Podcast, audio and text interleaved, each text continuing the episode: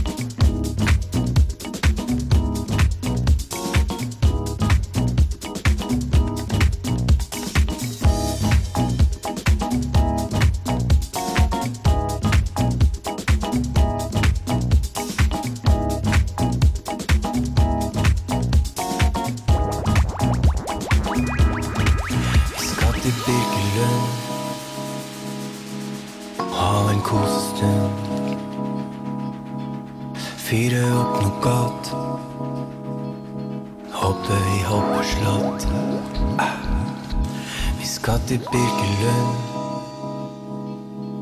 Ha en kosestund. Fyre opp noe godt. Hoppe i hoppeslott. Vi skal til Birkelund.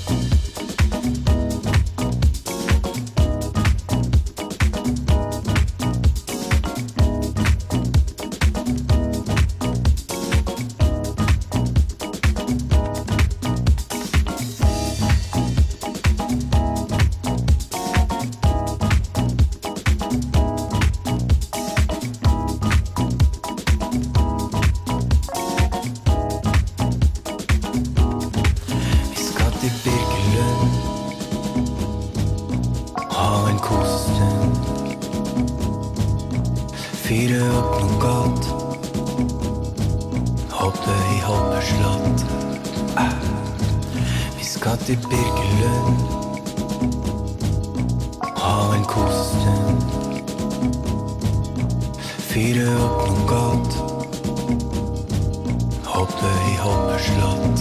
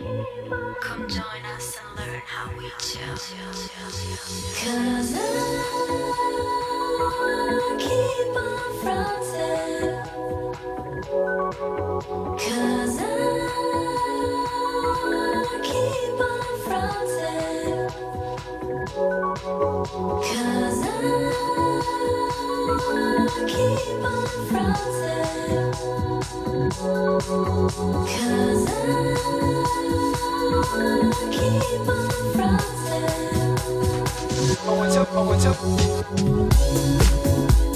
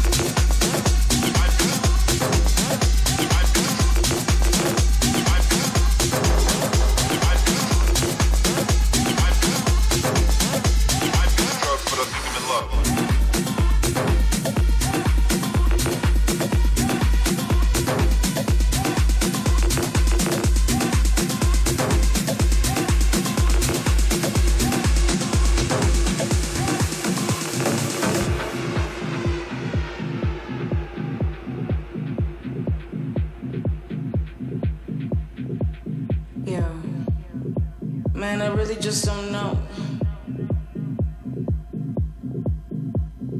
It's like every time